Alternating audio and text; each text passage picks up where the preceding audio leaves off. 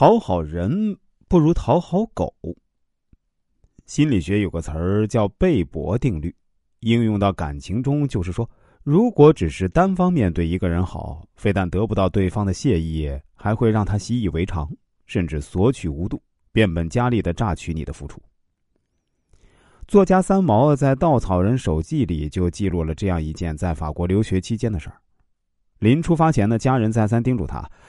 出门在外啊，凡事啊，将忍就忍，照顾一下身边的人，多站在别人角度去想，吃点亏没什么大不了的。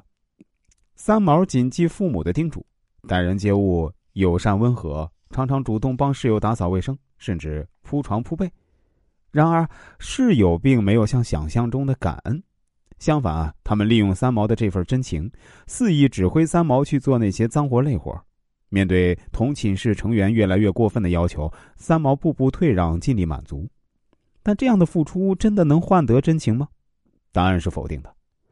在一次查寝中呢，安分守己的三毛被院长误解，室友却没有一个站出来替他说话的，反而落井下石。三毛在那一刻算是明白了，不是所有的好都能换来真情。最后，他选择搬出了宿舍。当你对一个人太好时，别人不会把你当根葱；对他差点儿，他还能把你当根葱。这就是奇怪的人性。在我们身边，很多察言观色的人，很多人夸赞这些人情商高，会察言观色不是坏事儿但过度的照顾别人情绪就是讨好，也就是我们常说的讨好型人格。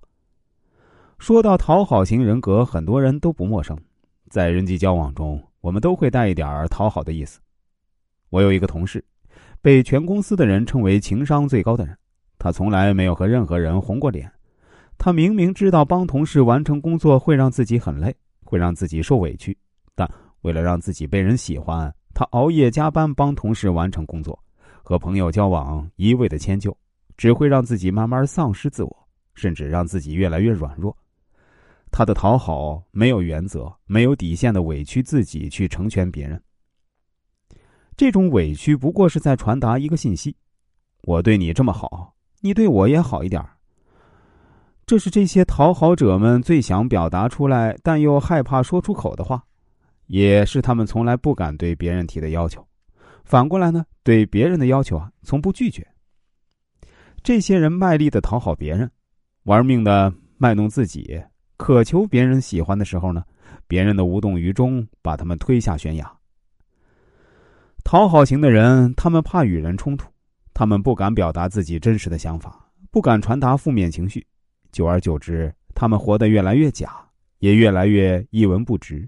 因为害怕得不到别人的喜欢，所以时刻观察别人的表情，第一时间察觉他人的需求，害怕被人讨厌。不管是否合理，为了所谓的合群，就不能有冲突发生，即便要磨光自己的棱角。记住啊！越讨好，越廉价，越卑微，越没人把你当回事儿。讨好是对自己最大的伤害，也是对自我价值以及生命的最大践踏。那怎么改掉讨好型人格呢？宁可我负天下人，不可天下人负我。这是曹操的名言，多研究研究啊！很多人对这句话嗤之以鼻，不敢苟同。我告诉你啊，成功的人都是这个心理啊。什么时候你不讨厌这句话，你的机会就来了。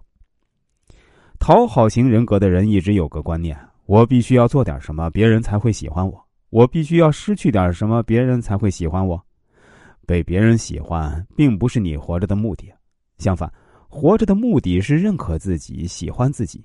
这些人一直在扮演和平大使，维护和谐的氛围，即使发生了冲突，他们想的也是。自己应该道歉，而不是别人的错。你要明白，即使是与别人发生冲突，即便你再次被人抛弃，即便你不去满足别人的需求，你也不会因此失去性命。与其总是放弃自尊讨好别人，不如挺起胸膛讨好自己。活着就是做自己喜欢的事儿。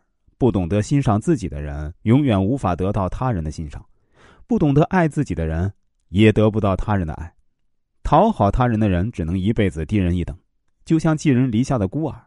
与其不停的讨好别人，不如展现个性的自己，让别人来讨好你。那些真正能欣赏你的人，欣赏的是你意气风发的样子，而不是你故作谦卑的样子。